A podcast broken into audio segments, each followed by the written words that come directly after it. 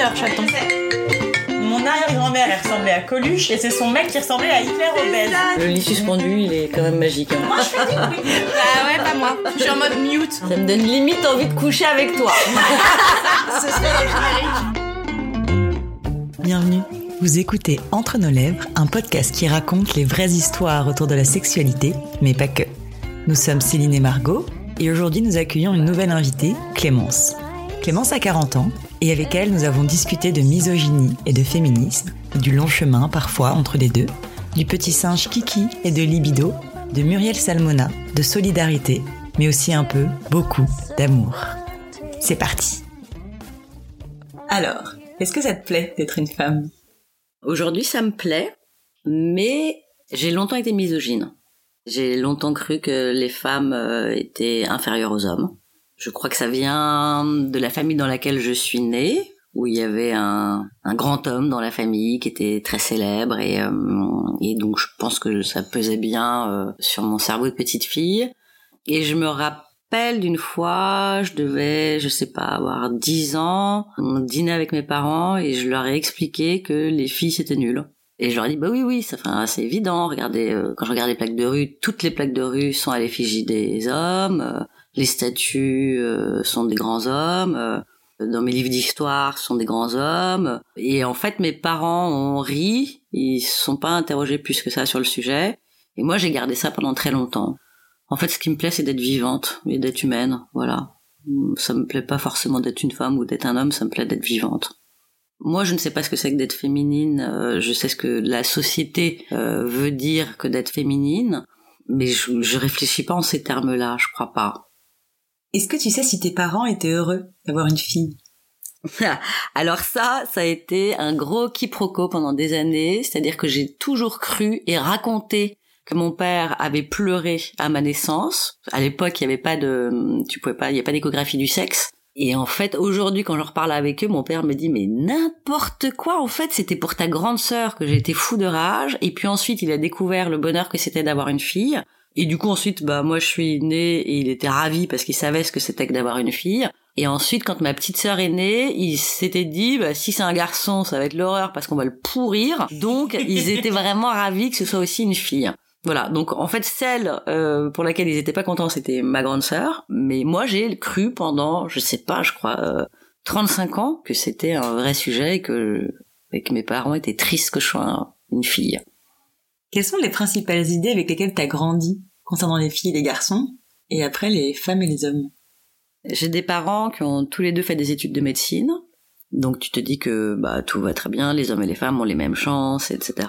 Et sauf que bah mon père s'est installé euh, en secteur 2, je crois que ça s'appelle comme ça, c'est-à-dire que tu peux pratiquer les tarifs que tu veux. Et ma mère, elle travaillait à l'hôpital et elle avait un patron misogyne qui lui a bien fait comprendre qu'elle obtiendrait pas le poste qu'elle mérite et donc elle gagnait une misère. Et donc à un moment donné, bah euh, ils se sont dit bah ça sert à rien, on a trois filles, euh, voilà. Et donc elle a complètement arrêté euh, cette carrière de, de médecin. Bah du coup, euh, c'était ma mère, la maîtresse de maison, qui avait toute la charge mentale, qui s'occupait de tout. J'ai jamais vu mon père faire tourner une machine, jamais vu mon père passer l'aspirateur. Donc moi j'ai grandi en me disant les femmes sont à la maison et puis les hommes rapportent l'argent. Et c'était l'autorité et mon père était l'autorité. Donc euh, voilà, comme beaucoup de mères, quand c'est toi qui élèves tes enfants, qui est tout le temps là à la maison, à la fin t'as plus trop d'emprise sur tes enfants. Donc euh, quand il fallait voilà être un peu un peu sévir, bah il- mon père rentrait, c'était lui qui sévissait et lui on l'écoutait parce que c'était euh, c'était le père de famille, le patriarche, voilà. Même si j'ai jamais senti dans leur façon de parler ou dans leur façon de, ils ont toujours été très euh, égalitaires. Mon père n'a jamais dévalorisé ma mère, ma mère n'a jamais dévalorisé mon père. Ils sont toujours soutenus dans notre éducation, dans les choix, dans tout ça. Quand on allait au restaurant, on disait merci papa et maman, on disait pas merci papa. C'était des choix qu'ils avaient faits pour que l'argent rentre de cette façon-là et c'était leur choix commun et donc du coup c'était l'argent commun. Mais bon, bah c'était quand même papa qui rapportait l'argent et maman qui le dépensait quoi. voilà. Maintenant, on va un peu parler de ton éveil sexuel. Est-ce que tu te rappelles de la première fois où t'as pris conscience de ta sexualité Alors il y a une fois, euh, j'étais invitée en week-end, j'étais jeune, j'étais encore euh, à l'école primaire, Et on était, elle avait un hôtel particulier à Neuilly. Elle m'avait dit viens, on va dans la voiture, on va faire des trucs. Et, euh, et donc on est monté à l'arrière de la Rolls. Et là, on a fait semblant de faire l'amour. Et je n'avais aucune idée de ce qu'elle me faisait faire. Et voilà, je sais pas quel âge on avait, moins de 10 ans, je pense. Et puis j'ai un autre souvenir. En vacances, on était, il y avait le fils de copain de mes parents et le fils de ma nourrice. Et je me rappelle juste de cette scène où je sais pas qui avait lancé l'idée de euh, tout le monde met euh, son zizi dans le zizi de l'autre. Et donc j'étais en sandwich avec euh, le fils de ma nounou qui avait mis son zizi dans mon derrière, le fils du copain de ma mère qui avait mis son zizi dans ma zézette. Et on s'est fait choper et on s'est fait hurler dessus genre qu'est-ce que vous faites? voilà, ça c'est mes deux souvenirs d'enfance où je sais pas trop, je comprenais pas trop ce que je faisais. On, jouait, on jouait à touche pipi quoi, en fait, voilà. Mm. Mais j'avais compris que c'était interdit, que c'était pas bien, et euh, dans les deux cas, hein, même le premier cas. Et je me rappelle aussi, on avait une grande maison de Barbie avec euh, plein de Barbie et des Ken. Évidemment, Barbie et Ken, je leur faisais faire euh, l'amour. Parfois, Barbie euh, faisait aussi l'amour avec euh, Kiki, hein, le singe. Un petit peu de zoophilie dans tout ça, voilà. Et justement, cet apprentissage de la sexualité, tu l'as eu par euh, par tes parents, par Aucun. l'école, par euh, les films? Je- alors, euh, je crois avoir eu aucun apprentissage de la sexualité. Je n'ai pas de souvenirs autres que cela. Et après, les autres souvenirs, euh, on arrive à une époque où on a Canal+, et où je tombe sur des films porno. Et où je tombe sur euh, Blanche-Fesse et les sept mains. Et, et donc j'ai cru pendant longtemps qu'en fait c'était comme ça que on... je sais même pas si je disais faire l'amour hein. je pense qu'assez rapidement j'ai compris que la sexualité c'était baiser et non pas faire l'amour Est-ce que tu te rappelles de quand et comment t'as découvert la masturbation? Je me rappelle, euh, j'étais chez ma grand-mère et je sais pas comment j'ai découvert le truc, mais je me rappelle m'être masturbée pour la première fois. Et encore une fois, je, je me disais que c'était un truc euh, interdit, pas bien et culpabilisant. Après, j'ai dû le pratiquer, mais très peu.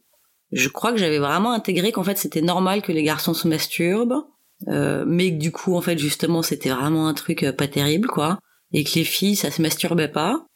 C'est un truc avec lequel j'ai toujours été très mal à l'aise, ou en tout cas à chaque fois que je me masturbais, je jouissais très rapidement, mais je jouissais en culpabilisant. Voilà, donc masturbation, interdit, pas bien, on le fait, mais euh, vite vite, faut que ça s'arrête. Surtout si tu jouis. Surtout si tu Ah, jouis. surtout si tu jouis, là c'est vraiment particulièrement mal. Tout à l'heure, tu as dit que tu utilisais pas le terme faire l'amour, mais du coup, pour toi, c'était quoi dans ta tête baiser Bah c'était ce que je voyais dans les films porno en fait. Donc euh, il y avait quand même ce truc un peu de femme objet euh, soumise euh, euh, avec des corps qui n'existent pas. C'était un peu euh, un mot qui est très galvaudé aujourd'hui, qui est le mot injonction, mais mais je pense que j'étais assez dans ce truc de bah si t'es une femme, tu dois baiser, sinon bah sinon t'es pas vraiment une femme. Et ça t'angoissait? Je crois que ça a même pas eu le temps de m'angoisser étant donné que j'ai baisé à 14 ans. C'était très romantique. euh. je suis partie en vacances euh, en me disant euh, je rentrerai de vacances dépucelée. Donc c'était un truc que j'avais décidé, je, je m'étais pas du tout fait un truc romantique, enfin voilà, j'étais pas du tout dans le romantique, je m'étais dit il faut que ce soit fait, donc je vais passer par la case dépucelage et comme ça après on n'en parle plus. Et, euh, et voilà, et donc on allait en boîte de nuit à Royan, et il y avait un parc autour de la boîte de nuit. Et puis un soir euh, je, suis sortie avec un mec. Et puis on est allé dans le parc. Et le mec m'a dépucelé. C'était fait. C'était nazissime. Et je me rappelle que le mec à mon avis il devait être puceau aussi. Heureusement je suis pas tombée sur un sur un gros pervers euh, voilà. Mais euh, le mec a voulu remettre le couvert tout de suite. Et moi je ah non ça, non non t'as pas compris. Tu vois. Je lui ai pas dit ça mais en gros c'était genre mais on n'est pas là pour mon plaisir là en fait. Là tu m'as tu m'as servi de dépucelage c'est fait. Merci au revoir. Et donc euh, j'étais je crois contente de l'avoir fait. Et en même temps euh, et en même temps c'est quand j'y repense je trouve ça d'une tristesse infinie quoi. T'as eu envie de recommencer? Alors ensuite, j'ai fait beaucoup de fellations, beaucoup beaucoup de fellations. Et puis ensuite, à l'âge de 17 ans, je suis tombée amoureuse d'un type qui avait 10 ans de plus que moi. et qui m'a pour le coup euh, éveillé sexuellement, qui m'a tout appris et c'était c'était chouette. Ça a duré un an. Il était un an à Paris. Après, il devait euh, partir à l'autre bout du monde en Nouvelle-Zélande, retrouver la femme qu'il aimait. Et, euh, et on a vécu cette aventure pendant un an. Et puis il est parti en Nouvelle-Zélande, épouser cette femme qu'il aimait. Et de ta sexualité, est-ce que t'en parlais? À tes proches? Non, pas du tout. J'avais une grande sœur qui était à fond dans les études. Euh, enfin, c'était première de la classe, donc je l'avais labellisé un peu Sainte Nitouche. Mes parents, la première fois qu'ils ont découvert des capotes dans mon sac, ils m'ont hurlé dessus parce qu'ils se sont dit que j'étais une petite pute, je pense. Et la première personne en fait euh, de ma famille avec qui on a parlé de ça, c'était du coup ma grande sœur, qui quand elle m'a vu rentrer euh, de Royan euh, avec quelque chose de différent dans le regard, je sais pas si elle avait compris que j'avais couché, mais elle avait compris que, euh, en tout cas, que j'étais pas loin de le faire. Et elle m'a dit, viens me voir, faut qu'on parle. Elle m'a amené dans sa chambre. Elle m'a dit, assieds-toi sur le lit. J'ai l'impression que tu es en train de devenir euh, éveillé sexuellement. Elle me l'a peut-être pas dit dans ces termes-là, mais ça voulait dire ça. Et elle m'a dit, écoute, en fait, j'aimerais juste te mettre en garde. Certains hommes sont dangereux. Il faut que je te dise que notre prof de golf m'a violée il y a trois ans. C'est pour ça qu'on nous a retiré des cours de golf, parce que t'étais la prochaine sur la liste. Je crois que j'ai pas compris, en fait, ce qu'elle m'a dit, je l'ai pas cru, j'ai pas, enfin, j'étais dans le déni, mais j'ai quand même, du coup, tout de suite assimilé la sexualité au viol. Et puis ensuite, j'ai eu plusieurs tentatives de viol. Donc je sais pas si c'est parce que ma sœur m'avait alerté que du coup j'ai réussi à y échapper. Mais un an après, à Royan, on retourne avec les mêmes copines, on fait de l'autostop en pleine journée pour aller euh, à la plage, et un type nous prend en voiture, il s'arrête sur la nationale, enfin il s'arrête dans une forêt sur la nationale, moi j'étais devant, mes deux copines étaient à l'arrière, donc à trois on se disait qu'il y avait rien qui pouvait nous arriver, on était trois filles. Et là c'était un gros type blanc, bedonnant, avec un t-shirt sale, et qui arrête la voiture au milieu de la forêt et qui nous dit euh, maintenant vous allez me sucer. Et là, tétanisé, et j'entends tout, tout, et là, je comprends que c'est les deux portes arrière qui sont claquées, que mes copines se sont barrées en courant. Et du coup, genre, je me mets, voilà, je sors aussi. On traverse la nationale comme des dératés pour euh, pour échapper à ce type. Puis ensuite, je sais pas, un an après, je suis invitée à dormir chez des, copines jumelles qui ont perdu leur maman en couche, donc elles vivent seules avec leur père. J'arrive là-bas, le père dit à la première, bah euh, tiens, il manque euh, tel condiment dans la cuisine, euh, va chez l'épicier du coin l'acheter. Dit à la deuxième, mais donc tu m'avais pas dit que t'avais oublié un bouquin de maths chez euh, machin, voilà. Et donc il se démerde pour se retrouver seul avec moi. Et dès qu'elles sont parties de la maison, il me coince dans le couloir et me dit ce soir, je vais venir te retrouver dans ta chambre. Et, il essaye de m'embrasser, il me roule des pelles et tout. Donc tétanisé. J'avais 15 ans. Et là, le dilemme, c'est donc j'étais incapable d'appeler mes parents pour leur dire ça. J'avais honte, je savais pas quoi faire. Je me disais que c'était moi qui l'avais allumé parce qu'effectivement, je trouvais que c'était un homme séduisant. Et finalement, en fait, j'ai eu tellement peur que je l'ai dit à mes copines. Le soir, je, leur ai dit, au fait, me laissez pas toute seule dans la chambre. Voilà ce qui s'est passé. Et elles m'ont dit, euh, c'est pas la première fois que ça arrive. Et donc elles sont restées dormir avec moi. Et donc il s'est rien passé. Le lendemain, je suis pas restée toute la journée. Je, je sais pas ce que j'ai inventé, mais voilà. Donc j'ai assez vite assimilé tout ça, qu'en fait sexualité était souvent synonyme de viol ou de violence sexuelle ou d'agression. Et puis ensuite, dans cette confusion de euh, la femme euh, est un sous-homme, j'ai assez rapidement intégré que sortir les nichons et le mascara, ça te permettait d'avoir beaucoup de pouvoir. Donc j'étais hyper sexualisée. À 14 ans, je mettais vraiment le paquet, quoi, les décolletés, le maquillage, etc. la petite Lolita. D'ailleurs, je me souviens avoir adoré, j'ai lu euh, Lolita Nabokov à l'époque, j'avais adoré ce bouquin, donc j'étais quand même dans un truc un peu euh, bizarre, quoi. Donc j'ai pas mal fait ça pendant des années, euh, jusqu'à ce qu'à chaque fois, je tombe sur des mecs bien avec lesquels je suis restée plusieurs années et avec qui j'avais une sexualité normale. Mais je, je me rappelle aussi m'être forcée beaucoup parce que j'avais intégré que une femme se doit de satisfaire les besoins de son mari et donc il y a plein de fois où j'avais pas envie, où l'autre avait envie, je faisais l'étoile de mer, c'était évident que j'avais pas du tout envie. Et pour autant, j'ai, je le faisais. Il y a eu un gros twist dans ma vie au moment de l'affaire DSK, donc en juin 2011. J'ai 33 ans. Au début de l'affaire DSK, je crois que les premières 24 heures, Il y a plein de gens qui ont crié au complot. C'était pas du tout euh, admis que DSK pouvait être euh, potentiellement euh, un prédateur sexuel. Mais moi, j'ai pas, je, je- le volcan s'est réveillé en moi. J'ai pas tout de suite compris pourquoi. J'ai commencé à me renseigner sur Internet. J'ai vu l'histoire de Tristan Bannon. J'ai vu l'histoire de l'autre, euh, dont je me rappelle pas le nom, euh, qui était au FMI également, qui avait euh, dit que DSK l'avait agressé sexuellement. Donc donc en fait, euh, il y a pas que Nafissatou, il y a aussi Tristan, il y a aussi l'autre. Donc en fait, elles sont déjà trois. Donc ça commence à faire beaucoup. On les croit jamais. Je continue mes recherches sur Internet. Là, je découvre qu'en fait, il y a une femme sur cinq qui se fait violer. J'hallucine. Je suis en colère. Je déborde de colère. Et puis, je comprends qu'en fait, euh, cette colère, euh, que cette histoire, elle me rappelle l'histoire de ma sœur. Donc là, je commence à me renseigner vraiment. Je me perds dans les, les toutes les données que je trouve sur le viol. J'hallucine. Et là, je passe de misogyne à féministe.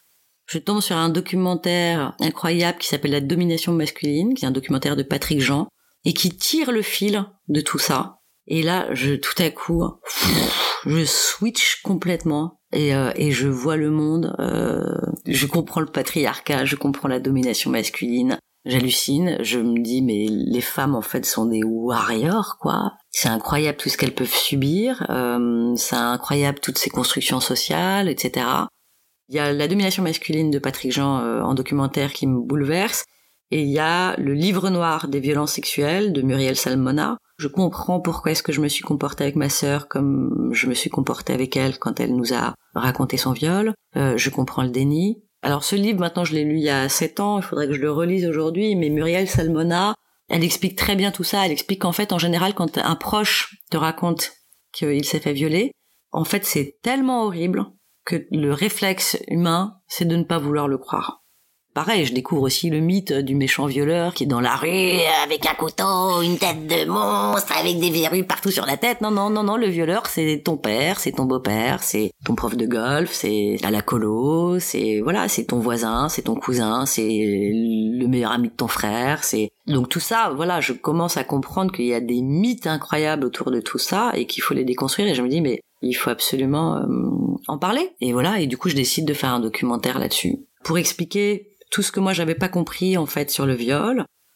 J'avais toujours voulu faire des documentaires, mais bah, toujours avec ce petit complexe de euh, la petite fille qui pouvait pas devenir un grand homme. Dans ma famille, euh, le fameux grand homme, quand il faisait des documentaires, il avait des palmes d'or à Cannes. Et donc je m'étais toujours interdit de faire des documentaires. Et puis là, je me dis non mais là en fait il s'agit plus de moi, il s'agit des femmes. Et donc euh, donc ok. Et donc je me mets à bouffer des bouquins sur le viol, des statistiques, des études, des documentaires. Euh, c'est un peu lourd. Je suis quelqu'un qui est plutôt heureuse de vivre et joyeuse, etc. Mais ça finit par peser un peu, ça finit par peser dans mon couple parce que une fois que tu commences à t'intéresser au féminisme, bah euh, au-delà du viol, il y a aussi tout ce qui se passe à la maison avec euh, le panier de linge sale. Et mon mec à ce moment-là voulait qu'on aille vivre à Buenos Aires et hum, moi j'arrivais de toute façon j'avais du mal à écrire ce documentaire à Paris parce que j'étais trop sollicitée par la vie parisienne, les amis, etc. Donc je me dis bah très bien, je vais le suivre à Buenos Aires et puis là-bas je connais personne, je parle pas espagnol, ça va être parfait pour m'isoler et écrire ce documentaire. Mais quand même après avoir lu tous ces trucs et notamment euh, le, livre de Muriel Salmona, je me dis il y a quand même un truc qui cloche, je ne comprends pas quand même à ce point-là. Mes parents sont médecins, donc le déni je veux bien. Ma sœur pendant des années elle a été anorexique, boulimique. Mes parents l'ont emmené voir les meilleurs euh, psys de Paris, etc. Mais mais il y a quand même un truc qui cloche que je comprends pas et tout. Donc à chaque fois quand je déjeunais avec mes parents, je me ramenais avec mes bouquins sur le viol. Ils me regardaient genre, qu'est-ce qu'elle fait? Et puis la veille de mon départ, dernier déjeuner de famille, je retourne avec mes bouquins sur le viol que je pose sur la table en me disant bon bah là on va vraiment en parler. Je pars pour six mois. On passe tout le repas à parler du bouquin que mon père est en train d'écrire. Et puis je me dis bon bah le repas se termine, l'addition arrive, je me dis bon bah c'est encore niqué, tant pis. Et là il se met à pleuvoir des trompes d'eau et on est tous en scooter donc on est bloqué. Et là je me dis bon c'est maintenant que jamais. Et donc je dis à mes parents euh, papa maman à votre avis euh, pourquoi j'écris un documentaire sur le viol? Et là mon père me dit bah parce que t'es féministe. Alors là c'est la première fois de ma vie qu'on me traite de féministe, On te traite qu'on me traite comme une insulte. bah, c'était pas une insulte dans sa bouche, mais c'était, moi, j'avais encore du mal avec ce mot, tu vois. Et euh, donc déjà je me dis mais n'importe quoi quoi. Puis je me dis bon enfin j'en peux plus là de, ce déni quoi et je leur dis non mais putain quoi est-ce qu'on peut parler enfin du viol de ma sœur? Et là ils me disent mais de quoi tu parles? Et là je comprends qu'en fait ils sont vraiment pas au courant et que ça fait 25 ans qu'on pense qu'ils sont au courant et qu'ils sont pas au courant. Et donc je leur dis bah le prof de golf tout ça? Ils me disent mais de quoi tu parles? Et là je dis à mon père enfin je raconte ce qui s'est passé et mon père me dit mais euh, on n'était pas au courant, mais euh, ça fait 25 ans que tes sœurs et toi, vous pensez que quand il y a une de vous qui se fait violer, on fait rien? Et je dis bah ouais. Donc euh, bon, euh, on se met tous à pleurer évidemment. Il me dit faut que t'appelles ta sœur parce que faudrait peut-être qu'elle soit au courant qu'on n'est pas au courant. Et en fait tout ça s'était passé chez ma grand-mère et quand ma sœur s'est dit ok Clémence est la prochaine sur la liste, je suis obligée de parler là pour la protéger. Elle a prévenu ma grand-mère. Le soir, elle a entendu ma grand-mère chuchoter au téléphone avec ma mère. Et puis, elle s'est dit que c'était bon, voilà. Puis ensuite, on nous a retiré des cours de golf. Donc voilà, elle s'est dit que c'est bon, tout le monde était au courant. Et puis ensuite, on l'a emmené chez des psys, etc., etc. Mais en fait, effectivement, elle l'a jamais dit directement à mes parents. Et en fait, ma grand-mère, pour ne pas ébranler sa vie euh, euh, bourgeoise et sociale euh, au golf, où ils avaient tant d'amis avec euh, avec beaucoup d'argent et etc etc euh, et que le viol c'est encore beaucoup la honte sur la personne qui a été violée et non pas sur celui qui commet euh, l'horreur. Bah voilà en fait on s'est contenté nous de nous retirer du golf. Mais lui enfin voilà. Et puis ça s'est arrêté là. Et puis surtout elle l'a pas dit à mes parents parce que je pense qu'elle savait que du coup ça foutrait bien le bordel. Donc euh, donc c'était incroyable. Donc le fait de me jeter dans ce documentaire a permis de lever le voile dans ma famille. Et finalement, ce documentaire s'est transformé en conte musical et en exposition. Bref, à partir de ce jour-là, à partir de l'affaire DSK, j'ai décidé que vraiment je mettrais mon talent, euh, qui ma plume, au service de la cause des femmes et, euh, et au service de l'empowerment au féminin. Voilà. Et maintenant, comment tu t'entends avec ton corps? Est-ce que tu l'aimes? Bah, je crois que comme beaucoup de femmes, euh, c'est en voie de progression. Je l'ai évidemment euh, pas aimé pendant longtemps parce que pas assez grand, pas assez mince, pas assez. J'ai assez maltraité aussi mon corps pendant des années. J'ai pris beaucoup de drogue. J'ai accouché il y a dix mois et donc là c'est un tout autre rapport au corps. En fait, à partir du moment où je suis tombée enceinte, euh, retransformation totale. J'ai arrêté de boire, j'ai arrêté de, de fumer, j'ai évidemment arrêté de prendre de la drogue et j'ai commencé à prendre soin de mon corps comme euh, comme je l'avais jamais fait. Peut-être pas par amour pour moi, mais par amour pour euh, le petit être qui grandissait en moi. Et puis ensuite, bah ensuite, euh, là j'ai le corps d'une femme qui a accouché il y a dix mois, donc euh, sans trop faire attention, je pèse le même poids qu'avant, mais j'ai un corps qui est différent. Bah, euh, j'ai pas fait de sport euh, pendant tout ce temps, j'ai allaité pendant six mois. euh, j'ai aussi, je crois, pas mal évolué euh, avec le podcast Regard que j'ai fait, où j'ai interviewé euh, dix femmes sur leur rapport à la beauté, et ça m'a vachement appris. Euh, Il y a, par exemple, Mayua que j'ai adoré interviewer aussi, qui, hum, depuis que je l'ai interviewé, je m'autorise à sortir pas maquillée de chez moi. Donc tout ça évolue encore, et je pense que ça évoluera encore et encore et encore jusqu'à la fin, quoi. Est-ce que tu crois que c'est ta grossesse qui t'a fait te réconcilier avec ton corps? Hmm, Oui, je pense. Tu sais, j'ai repoussé pendant des années. euh, j'ai longtemps dit que je n'aurais pas d'enfant parce que pour moi, la maternité était le symbole suprême de l'oppression de la femme. Donc j'ai longtemps voulu que les hommes tombent enceints. Euh, j'ai fait des films avec des hommes enceints. euh, voilà, c'était mon obsession pendant pendant quelques années d'avoir que ça twist et qu'en fait les hommes enfin comprennent ce qui se passe. Jusqu'à ce que, bah, jusqu'à ce que euh, tic tac l'horloge biologique. Là, je me disais, bah, en fait, là, si tu continues à rester campé sur tes positions, tu vas vraiment pas avoir d'enfant. Donc, est-ce que tu as envie de passer à côté de ce bonheur-là? Ça faisait hum, sept ans que j'étais avec mon mec, euh, où on s'était rencontrés sur le mode de, bah, on ne veut pas d'enfant. Et puis, au fur et à mesure, je lui ai dit, je pense qu'en fait, je suis en train de changer d'avis et que ça va devenir un problème. Et puis, on s'est quitté brutalement il y a trois ans, où il m'a dit, bah, tu veux un enfant, moi, j'en veux pas. Tu veux vivre à Paris, je veux vivre à Buenos Aires. Casse-toi, ça me libère. La violence. Sympa. On sortait de Burning Man, on est un petit, un petit peu, on était un petit peu nerveusement fatigué. Donc je me suis cassée, ça l'a libéré. Euh, mais en fait, je crois que ça m'a surtout libéré moi. Parce que là, j'ai enfin fait ce que j'avais envie de faire et je me suis euh, euh, jetée à corps perdu dans cette euh, œuvre artistique euh, qui parle de viol et de patriarcat, etc. Et puis euh, il est, je crois qu'il a regretté quand même ce qu'il avait dit, et donc il est revenu me voir en me disant non, mais en fait, euh, je veux bien faire un enfant. Et moi là, je lui ai dit bah en fait moi je veux plus faire un enfant avec toi. Et puis euh, ensuite j'ai cherché dans tout Paris le père parce que là mon gynéco m'a dit bon bah en fait là c'est cette année où c'est fini. Donc là j'étais assez en panique et en désespoir de cause après avoir euh, casté pas mal de mecs à Paris. Je me suis dit que quand même le, le voilà la personne qui était que je respectais le plus c'était lui. Et donc là je l'ai rappelé en lui disant en fait je veux bien qu'on fasse un enfant ensemble mais euh, on n'est pas ensemble. Donc euh, il m'a dit ah non ça ça m'arrange pas quand même. Euh, bon d'accord. Il est venu à Paris. On a couché ensemble une fois. Le lendemain j'étais enceinte.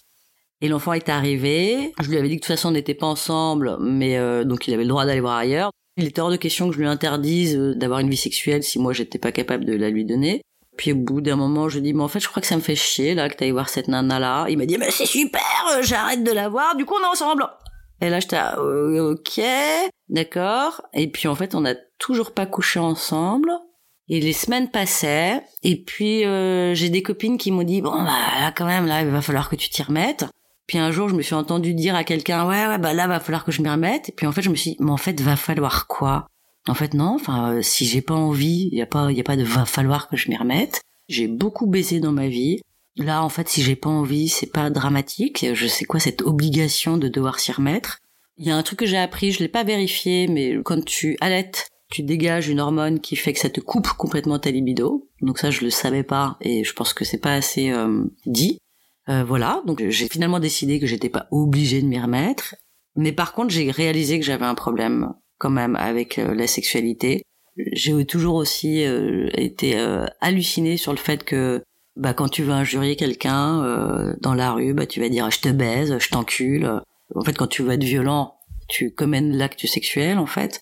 Je pense qu'il y a quand même beaucoup de femmes qui sont traumatisées par les violences sexuelles et tous les types qui ne sont pas des violeurs. Bah en fait, je, du coup, paye aussi un peu la répercussion de tout ça. Voilà, moi je comprends pas pourquoi est-ce que euh, après la vague MeToo qui est historique et qui a révélé en fait le nombre d'agressions sexuelles qu'il y avait, je comprends pas ce que font les mecs qui sont bien.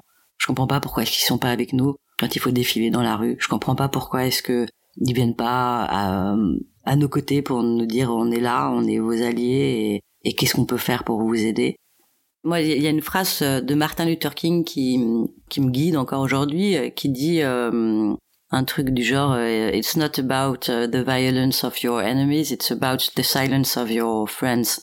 Et voilà, que tes ennemis te violent, te fassent du mal, c'est c'est le boulot de ton ennemi en fait. Et là où ça fait mal, c'est quand les ceux qui t'aiment ne font rien. Et je n'ai pas été violée, mais en fait justement de savoir que mes sœurs et mes amis se sont faites violer, bah ça me révolte en fait. Je peux pas fermer ma gueule parce que ça m'est pas arrivé à moi. Donc voilà, pour moi c'est quand même à part faire l'amour, tout le reste est quand même très proche de la violence. Mais je pense que je suis pas la seule à être euh, un peu traumatisée par ce sujet-là quoi. Et voilà, et je crois qu'aujourd'hui, j'ai juste envie de faire l'amour et je crois que j'ai envie d'explorer une sexualité que je connais pas. Euh, on m'a parlé de tantrisme et en fait à chaque fois qu'on a parlé ça vibrait en moi. Qu'est-ce qui t'intéresse dans le tantrisme? En fait euh, j'ai j'ai pas je suis incapable de t'expliquer déjà ce que c'est que le tantrisme parce que j'ai pas encore euh, travaillé ce sujet-là. Je sais juste que ça vibre et je crois que c'est un truc où on est beaucoup plus dans le mindfulness, dans la conscience, dans dans le partage et donc du coup très loin de ces clichés euh, des films pornographiques et de cette image de la sexualité un peu euh, violente que moi aujourd'hui je, je n'accepte plus. Juste avant, tu nous disais qu'avec ton partenaire, du coup, vous ne couchiez plus ensemble. Non. Mais est-ce que tu continues de te masturber? Non. Non, j'ai vraiment. Alors, ben, je pense que c'est expliqué par euh, ce truc de l'allaitement qui fait qu'en fait j'ai j'ai vraiment zéro libido. En sachant que je venais vous voir, je me suis dit tiens, faudrait peut-être que je me masturbe pour voir. Et puis Et en fait, euh, euh, non, j'avais pas envie, donc je l'ai pas fait. voilà, je, en fait, la dernière fois que je me suis masturbée, c'était quand j'étais enceinte, où là je faisais très attention à mon corps, je me massais tous les jours, et euh, on te recommande de faire un, un massage du périnée pour te préparer à l'accouchement. Et euh, je sais qu'à la fin, sur les derniers jours, je faisais ce massage du périnée et je le terminais en me en me disant je pense que ça n'arrivera pas dans longtemps, donc vas-y ma chérie, fais-toi plaisir. Mais quand même, je pense que j'avais encore cette petite culpabilité de est-ce que le bébé là le sent euh, Mais ça m'a pas empêché de le faire, donc je l'ai fait. Euh, voilà. Donc la dernière fois que je me suis masturbée, euh, c'était il y a dix mois, je crois. Et la dernière fois que j'ai couché, c'était bah pour la création de de mon enfant. Moi, j'aimerais juste te demander si c'est un sujet dont vous discutez avec ton conjoint c'est un sujet euh, dont on a un peu parlé, mais c'est euh, en fait c'est quand même souvent euh, un reproche qu'il me fait. Voilà, dès qu'on s'engueule, c'est un truc qui me balance au visage. Je lui ai dit, je lui ai dit tout ce que je vous ai dit là. Je lui ai dit, je me suis rendu compte que je ne veux plus de cette sexualité classique, que je j'ai plein de choses à réparer. Et le tantrisme m'appelle. Et c'est marrant parce que j'ai reçu aujourd'hui une newsletter, je ne sais pas comment, j'étais inscrite à ce truc-là, pour un stage de tantrisme à la fin du mois je me suis dit, je vais voir en fait s'il est prêt à faire ce pas. Et je lui ai fait suivre la newsletter en lui disant on essaye. Et il m'a répondu euh, que pas là, c'était pas le bon moment financièrement. Donc on ne fera pas ce stage de tantrisme tout de suite ou pas ensemble, je sais pas. voilà. C'est un truc que tu as envie de faire avec lui ou c'est un truc que tu pourrais faire toute seule? C'est un truc que moi j'ai envie de faire. J'ai envie de, c'est moi qui ai besoin d'être réparé euh, sur la sexualité. C'est moi qui ai envie d'explorer ce truc-là. Donc je veux pas non plus lui imposer quoi que ce soit. S'il m'accompagne dans cette découverte-là, on se retrouvera peut-être. S'il m'accompagne pas, je pense que on se perdra définitivement. Pour toi, des cinq sens, lequel est le plus lié à la sexualité? Je dirais euh, le toucher en numéro un. Et après, euh, l'odorat, je sais que c'est c'est un truc qui me plaît particulièrement. Et notamment quand l'homme que j'aime sort de sa douche le matin. Alors là, c'est divin. Quand ça sent le shampoing.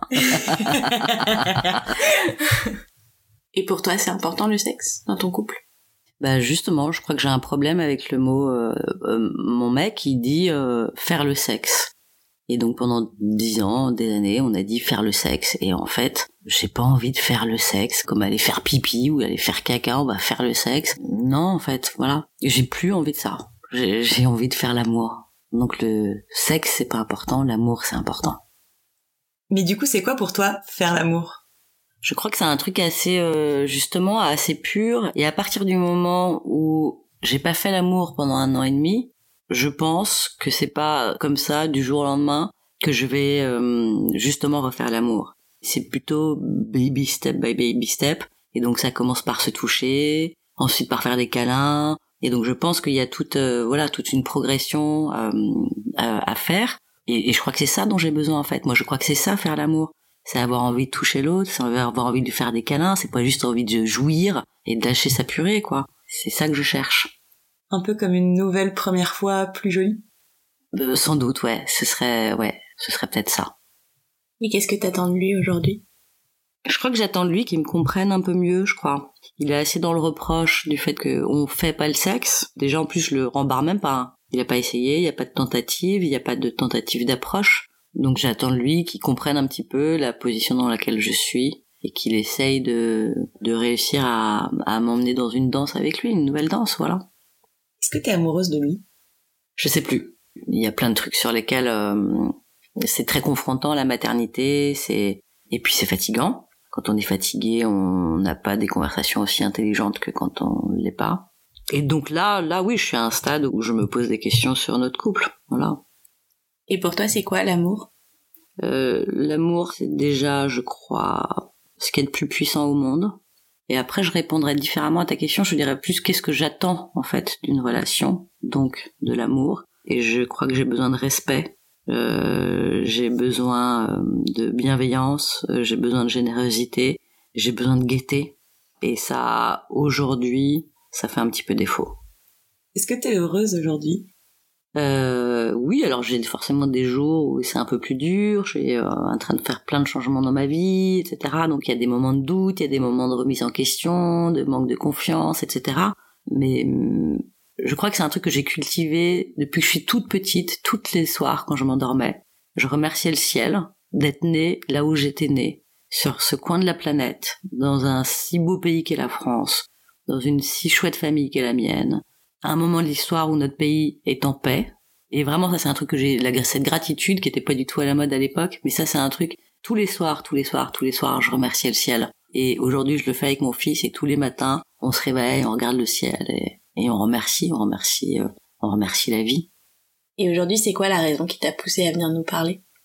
Déjà, je trouve que ce que vous faites est vraiment formidable, vraiment. Premier épisode que j'ai écouté, c'était toi, Margot. En fait, je m'étais jamais refait mon parcours euh, sexuel et de t'écouter, ça, je me suis dit ah ouais, c'était, je savais qu'il fallait que je travaille sur le sujet de la sexualité, que ça allait venir, qu'il fallait pas que je le force, que ça viendrait au bon moment. Et votre podcast est arrivé pile à ce moment-là. Puis ensuite j'ai écouté les autres épisodes et bah, plus j'ai écouté, plus j'ai aimé. Je crois que je l'ai fait un peu comme une psychanalyse. Je crois que de vous parler de tout ça, ça m'aide effectivement à, à comprendre euh, où j'en suis et où j'ai envie d'aller. Et puis bah j'espère que ça peut inspirer euh, d'autres personnes et s'il y a des femmes qui en ce moment n'ont pas de libido, qu'elles se disent que c'est pas dramatique, qu'on n'est pas obligé euh, d'avoir une vie sexuelle active tout le temps, non-stop au cours de sa vie, et qu'il y a des moments où on a envie, et des moments où on n'a pas envie. Je crois que c'est pas grave. Après, euh, ce qui est grave, c'est de se forcer de le faire. Ça, c'est grave, je pense. Je pense qu'effectivement, la sexualité, je pense que c'est quelque chose de très chouette et que ça évolue et qu'il y a des, il y a, il y a des choses à explorer, en fait. Je pense que la sexualité, ça s'explore, ça se réinvente. Du coup, euh, c'est du travail, quoi. C'est du travail. Et j'ai, oui, j'ai hâte, j'ai hâte de retrouver une sexualité qui me plaît, qui m'emporte. Bien sûr. J'ai hâte.